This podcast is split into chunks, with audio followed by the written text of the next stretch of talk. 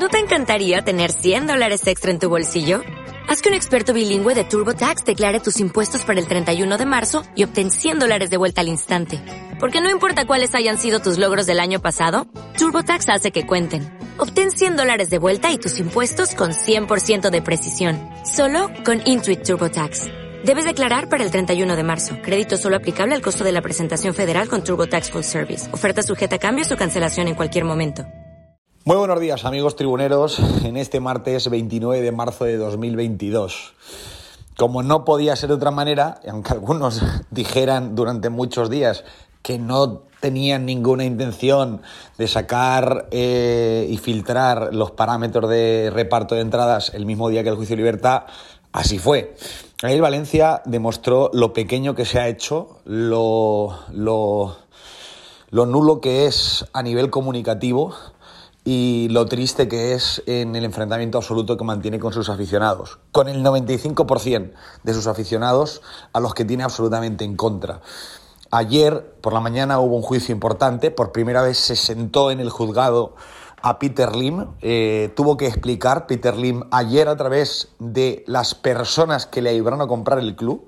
Ayer estuvo en, en Valencia y declaró en ese juzgado uno de los abogados que le ayudó a redactar los contratos de compraventa del club. Me parece muy relevante y creo que se dejaron detalles muy, muy importantes y que deberían dejar más, más eh, eh, eco, ¿no? Eh, y más, incluso más resaca, porque ayer creo que en ese juzgado se, se vieron cosas muy interesantes quedó patente que Meriton y el Valencia para sus abogados, que son los abogados del club ahora mismo, son absolutamente lo mismo.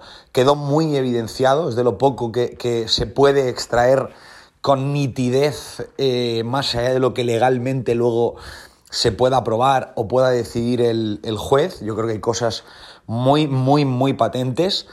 Y lejos de eso, durante la tarde el ruido se centró como si fuera una secta, al final de tantos detalles que quedaron interesantes en esa, en esa junta, el ruido se centró en el salario de Daniel Murti, que nadie conoce y que todos sabemos que ahora mismo ronda los 800.000 euros sin variables, sin variables, y nadie sabe cuáles son los variables. Estaría muy bien que aquellos que han salido en tromba a defenderlo, porque algunos tienen dinero, pero han salido a defenderlo, le pudieran preguntar cuáles son los variables que ha cobrado en, los últimos años. Estaría interesante, porque no baja del millón de euros el salario de Daniel Murti, que es lo que venimos defendiendo algunos en base a lo que dicen las cuentas oficiales del club, no a lo que nos hemos inventado.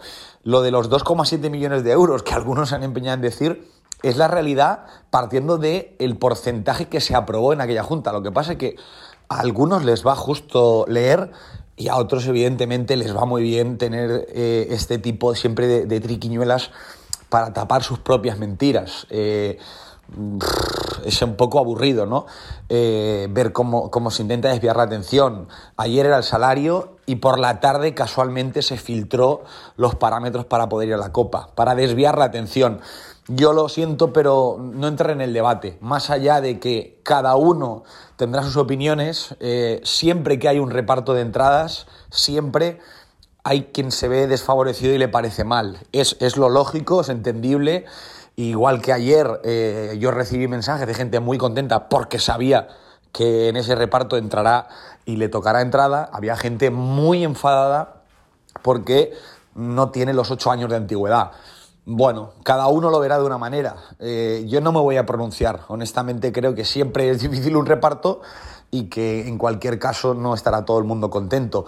Pero además no le voy a dar excesiva importancia. Eh, no se la voy a dar porque como no, no tengo ninguna posibilidad de cambiar nada y siempre va a haber gente que se quede sin entrada, eh, prefiero centrarme en lo societario, prefiero centrarme en lo que esta semana es actualidad, en lo que a mí me parece que ayer fue muy, muy, muy relevante y que dejó muchas cosas al, desnudo.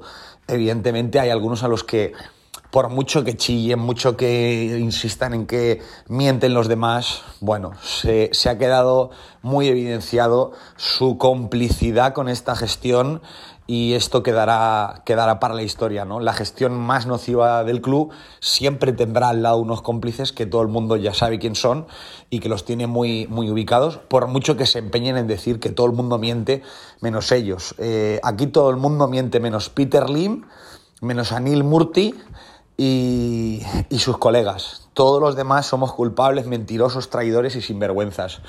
Y, ese es uno de los grandes problemas del club. Vamos a ver cuánto tarda el valencianismo en conseguir no estar como está a día de hoy a la Gresca y con un máximo accionista que ayer se sentó por primera vez, pero al que le vienen varias demandas en las próximas, en las próximas fechas que estoy convencido que van a percutir y que les van a repetir lo de ayer, tener que llevar a sus abogados a defenderse a los juzgados. Todo esto lo ampliamos hoy a partir de las 3 de la tarde en Tribuna Deportiva. Muchísimas gracias y muy buenos días.